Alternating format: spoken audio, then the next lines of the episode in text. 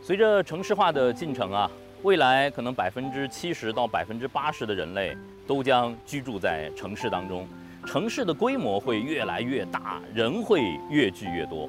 但是人类的生活每天都会产生大量的垃圾，这些垃圾如果不被很好的处理的话，我们将会被垃圾包围。你听说过一个词儿吗？垃圾围城。如果这个趋势不被逆转的话，其实我们每个人都无法逃离。你有没有问过自己这样的一个问题：当我们把一件垃圾扔入垃圾桶，它都去了哪儿？它是怎么被收集？怎么被运输？怎么被分类的？它是怎么被处理的？垃圾对我们的环境会产生影响吗？垃圾可以回收利用吗？现在呢，我所处的地方就是宁波市的固体废物处理中心，在我身后就是一座很壮观的固体垃圾的焚烧厂。可能这和我们所有人心目当中的垃圾焚烧厂的印象都不一样。如果以前我们进入垃圾焚烧厂，可能要捂住口鼻，戴上口罩。可是在这里，我闻不到任何的异味，就像身处花园当中一样。今天为了带着大家呢了解垃圾的全生命周期，我请到了康恒环境华东区的工程总监傅立恒先生。他今天将会作为我们的科学导师，带着我们一起去了解垃圾的生命周期。大家好，傅老师好。哎，各位好。完了，我想各位介绍一下啊，我们现在来到的是上海康恒的宁波明州公司。嗯，我们这个厂从设计、建设到运营，都是秉承了国际一流的水准来做这个事儿。我们做垃圾焚烧，我们是很专业的。各位回头看一下，我们那个焚烧厂的外立面是邀请了法国 AIA 集团，呃，做的外立面的设计。它完全了颠覆了垃圾焚烧厂固有形象。是的，嗯，我们也秉承了一个种小蜜蜂、蜜蜂采蜜的这么一个概念。哎，同学们发现了吗？这个和蜂巢像吗？像。像的。哎，为什么会用了蜂巢的概念？蜂巢概念呢？我们跟环卫车去收垃圾和蜜蜂采蜜。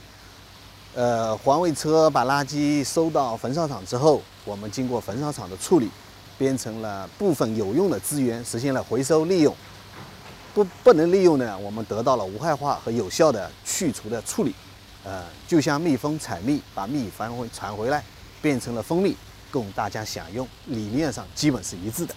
现在呢，我和呃傅立恒先生还有我们的孩子们已经进入到了我们的垃圾分类的教室了。我们来看看孩子们到底能不能完成他们现在面对的任务。你们能不能把自己桌子上现在看到的各种散乱的垃圾，呃，放到它该放的地方？那么有信心啊！看看你们能不能完全做对，好吗？开始，可以讨论啊，可以讨论。好，完成了吗？完成了。好，我们请付老师检查一下，看看孩子们做的怎么样，都做对了吗？嗯，小朋友们完成的不错，都做对了，都做对了。来，给自己一点掌声好吗？呃，傅成先生能不能给孩子们解释一下，我们在垃圾分类的时候为什么要按照这四类来分？这四类分，我们也是经过一定的时间检验。这个分了，分完了之后，终端呢也好处理，老百姓呢也比较能接受这种分类的方式，嗯，还有具有一定的还是具比较好的操作性。嗯，分完之后嘛，总要有个是运输，然后终端处置。我觉得我们把垃圾的能做到最大程度的分类和最大程度的有效循环利用，包括的有害垃圾的得到有效的处理。让你们平时来分的话，你们最头疼的、最不知道它该放在哪儿的是哪哪种垃圾啊？其他其他垃圾。其他垃圾。嗯，呃，我们有一种方法呢，我们就前面选择题一样的，把能做的先做了，剩下的是不能做的。基本上可以分的就是有害垃圾，就电池啊。包括油漆桶啊，其实今天还有灯泡，这一些呢，其实都比方还有这个药啊，这些都算有害垃圾，我们都把它分掉了。剩下的呢，就厨余的，那就厨房产生的一些垃圾，包括今天还没有看到的这种剩饭剩菜啊，这些都归为一类。呃，可回收的呢，就是报纸、纸张、玻璃、可乐瓶这一些，剩下的我们归为于不没有什么利用价值。就称之为其他垃圾，嗯啊，但是跟有害垃圾还是要明确的区分开。有害垃圾，我想问问你们，在你们的呃生活里头、印象里头，还有哪些除了今天的电池和灯泡是属于有害垃圾的？药，药，药品。废弃的那个那个用光的那个杀虫剂。杀虫剂。对，杀虫剂。嗯，有害垃圾怎么样来更好的辨别它，并且把它识别出来？比方油漆桶啊，还有那种重金属，还有汞啊这些东西，主要是对我们身体有有影响的。然后呢，又不不能再流转出去了，这我们主要把它归为有害垃圾。如果有汞的话，你我们的家里头什什么东西会有可能含汞啊？温度计。对啊、温度计如果坏了之后，我们不能随便扔哦，要放到有害垃圾里头。嗯、小鹏啊，我问一下大家，你们觉得哪一类垃圾是可以到焚烧炉里烧的？呃香蕉皮。嗯还有吗？其实报纸这一些，包括易拉罐，其实都可以回收再利用的。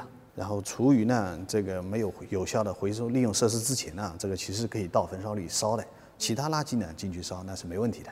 焚烧炉把它烧了之后，完全能达到无害化。呃，如果能够严格的按照这四类来分的话，我相信会增加这个垃圾分类的效率。但是现在大多数的城市，呃，在做垃圾分类普及的时候，都提到了一个概念，就是干垃圾和湿垃圾。孩子们能够知道干垃圾和湿垃圾有什么区别吗？湿垃圾容易腐烂。嗯，如果只按干湿来分，您觉得怎么样？呃，只按干湿呢，这个分类要简单一点，简单一点。但是干湿分类，因为家庭有一种情况，就不是每天都有有害垃圾产生，是是。然后，比方说我们还有一个比较好的一个习惯的话呢，就把可以利用的报纸啊这些呢放边上放堆一堆，就以干湿把它分掉，这也是一个比较好的方式。其实分类也简单一点。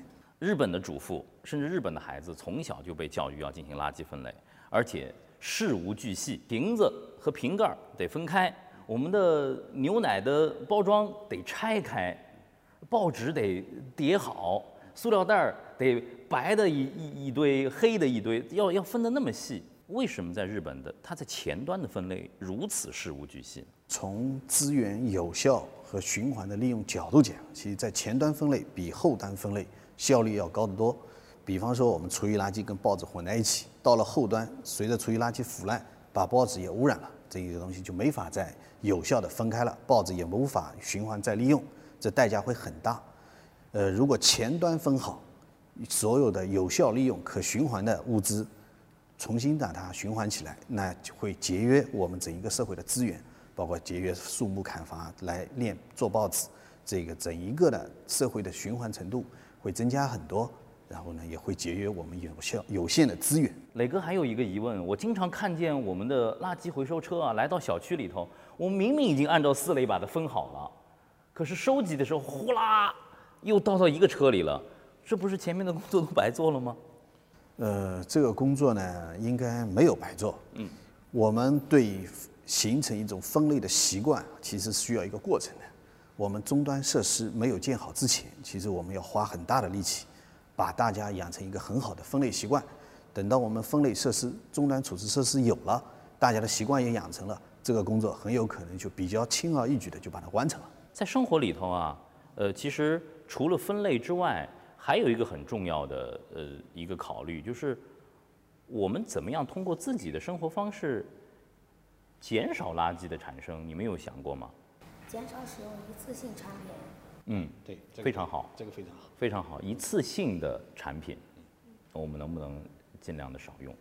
还有呢，减少使用这些塑料袋。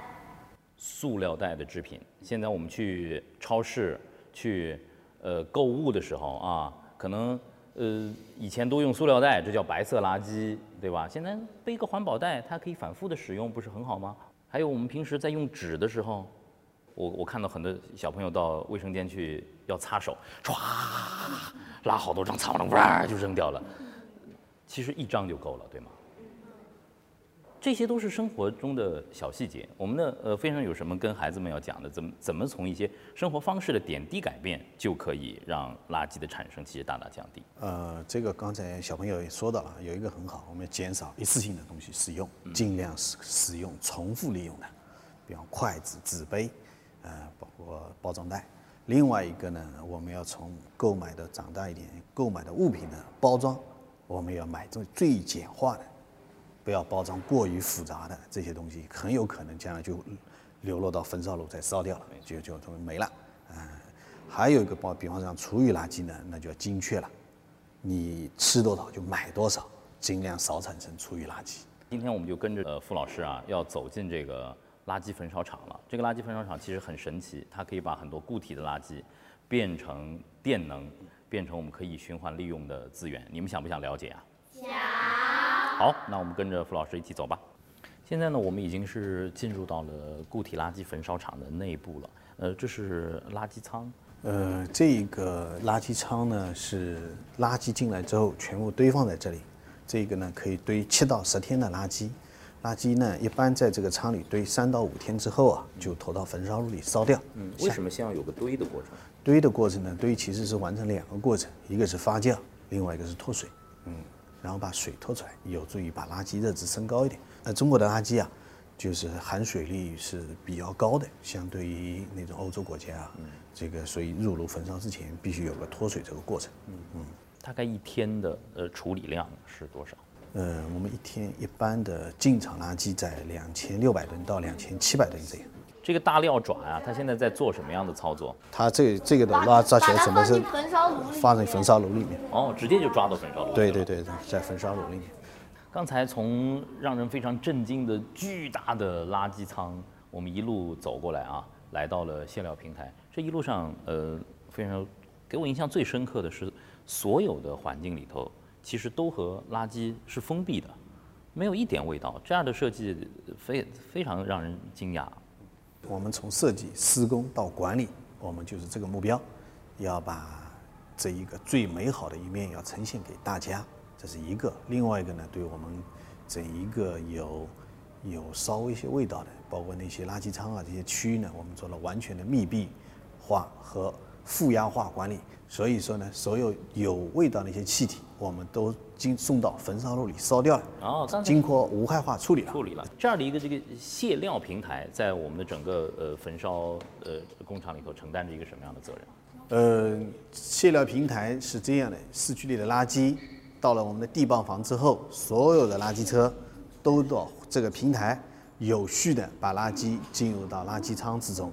这个呢，就为焚烧厂提供了燃料，也这个燃料呢，其实就是垃圾，在这里有序的堆放。进入这里的垃圾之后，然后堆放、脱水、发酵，然后就热值升高之后，就投入到焚烧炉里焚烧了。这是垃圾焚烧厂的第一个前置环节。每天大概会有多少辆这个垃圾车进出啊？约四百列，四百个车次，一切都显得就是井井有条。在这个过程，是不是每一个工作岗位、每一个环节都是有他自己的工作要求和流程要求？垃圾车运输，然后到了我们地磅房过地磅，到了这里有序的排队，听从我们那个信号灯的指示，然后有序的卸料，嗯，呃，卸料之后，然后垃圾车。我们那个请工人啊，也把垃圾车稍微洗一洗，洗得干净点，他再去回去拉垃圾。呃，现在呢，我们是来到了垃圾焚烧厂的大脑中枢了，它是一个集中控制的一个场地。呃，副总是不是在整个垃圾焚烧的过程当中，这种自动控制啊，其实对它的整个系统的要求是相当高的。我们焚烧厂的运行啊，要求的稳定性是非常非常高的，因为每天都承担了相当量的垃圾处理。如果设备运行不稳定，那就垃圾处理不掉。那就我们这里不能接纳，那垃圾就堆在各个家庭了。其实环卫站和家庭，那就是不可想象的一个局面。所以对设备的稳定性那是非常非常高的。嗯，呃，中央控制室呢是我们焚烧厂的一个最核心的一个环节，它对所有的设备这里都能做到监控，然后部分设备的自动控制。我们人的作用呢，就是监控这些。设备有没有正常稳定的在运行？现在我们和磊哥一起来到了，就是真正的是这是大脑了，所有的工作都是被这控制的。我们产生高温烟气，高温烟气加热水就变成高温蒸汽了，高温蒸汽推动汽轮机，汽轮机在拖动发电机，发电机就发电，发出来的电除了自己用以外，剩余电能全部上网。垃圾的这个燃烧率和煤相比的话，应该它会要低一些。呃，这个是这样理解。煤的热值高，我们垃圾的热值低，就相同单位的情况下，肯定是煤的发电量高，嗯，但是垃圾的发电量会稍微低一点。一吨垃圾的话，可以发多少电？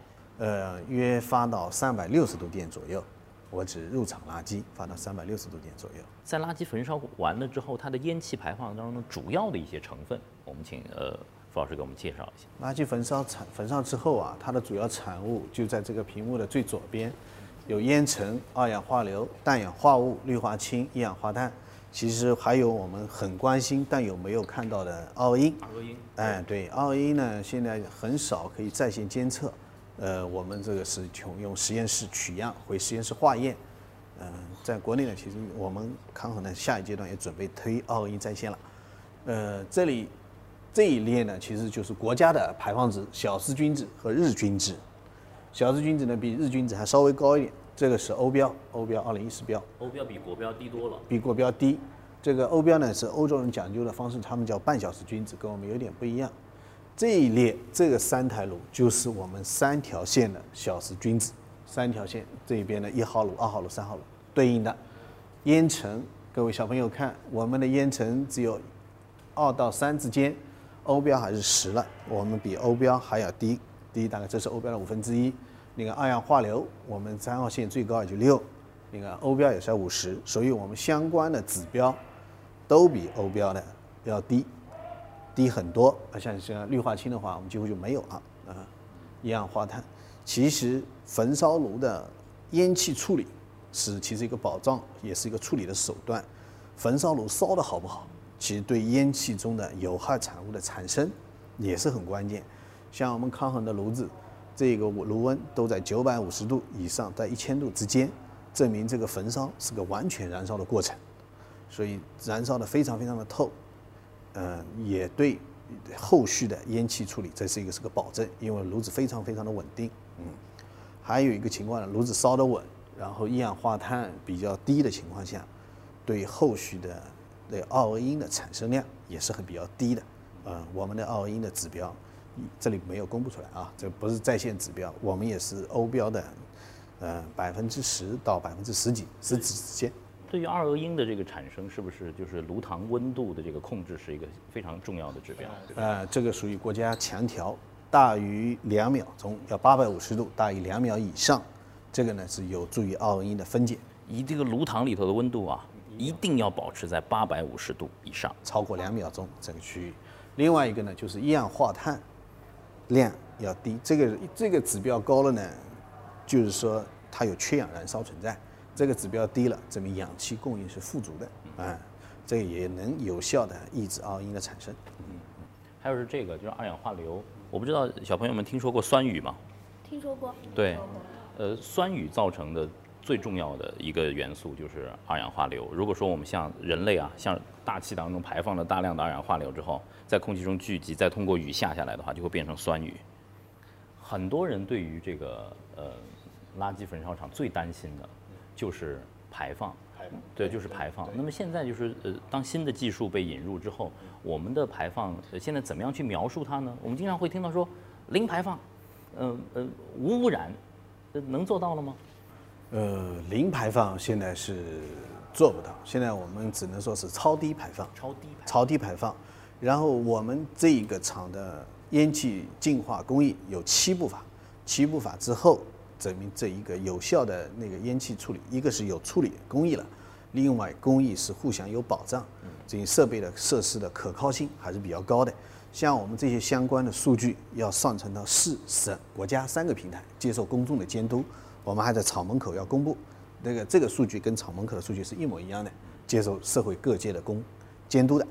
所以我们这一套设施，那个就指一个是焚烧炉设施，还有一个阴气净化，包括工艺的稳定性，嗯，应该到目前为止那是非常非常可靠的，是能经得住检验的。小朋友们都会看新闻报道，说现在有呃有一种天叫雾霾天，对吧？哎，雾蒙蒙的。其实那个雾霾啊，就是空气中的悬浮的颗粒物，在这个里头我们看到的烟尘，其实它也是一种颗粒物。我们请这个傅老师给我们讲一讲，我们怎么样来控制？呃，垃圾焚烧过程当中产生的这些固体的颗粒，呃，固体颗粒呢，我们这里是采用滤袋收集。滤袋收集呢，我们高温烟气，这个经过反应之后，然后到脱酸塔，然后脱酸塔之后加入活性炭吸附，吸附之后呢，再来滤袋把它滤出来。这个滤袋呢，其实是一个高温尼龙，高温尼龙之后呢，它只能通过很小颗粒，其他颗粒都过不了，几乎没有什么逃脱的。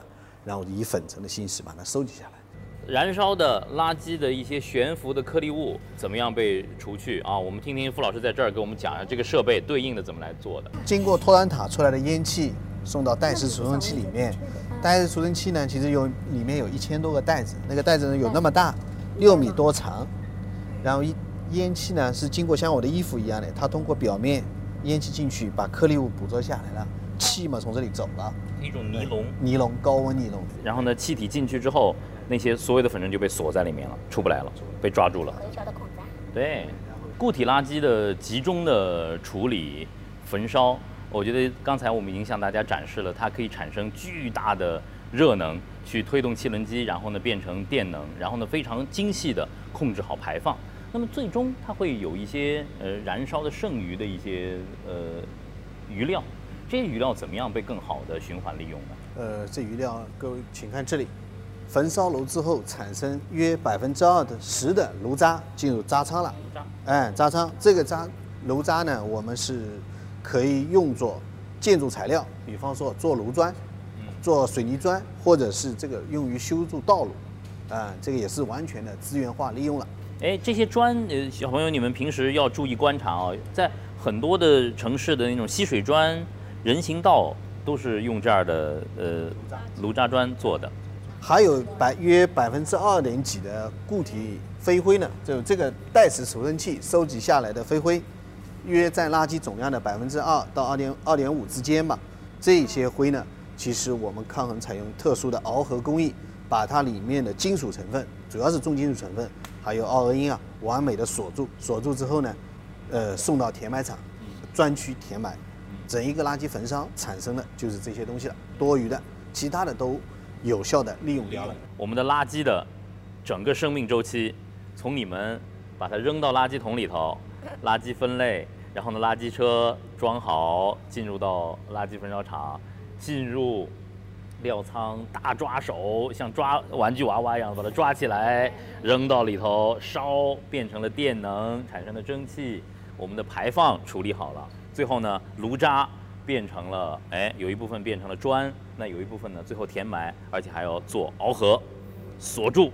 在康恒美好的固体垃圾处理中心，我们看到了垃圾从垃圾分类到分类运输，再到集中处理、燃烧、发电，然后呢进行回收再利用到填埋的整个垃圾生态的整个生态周期。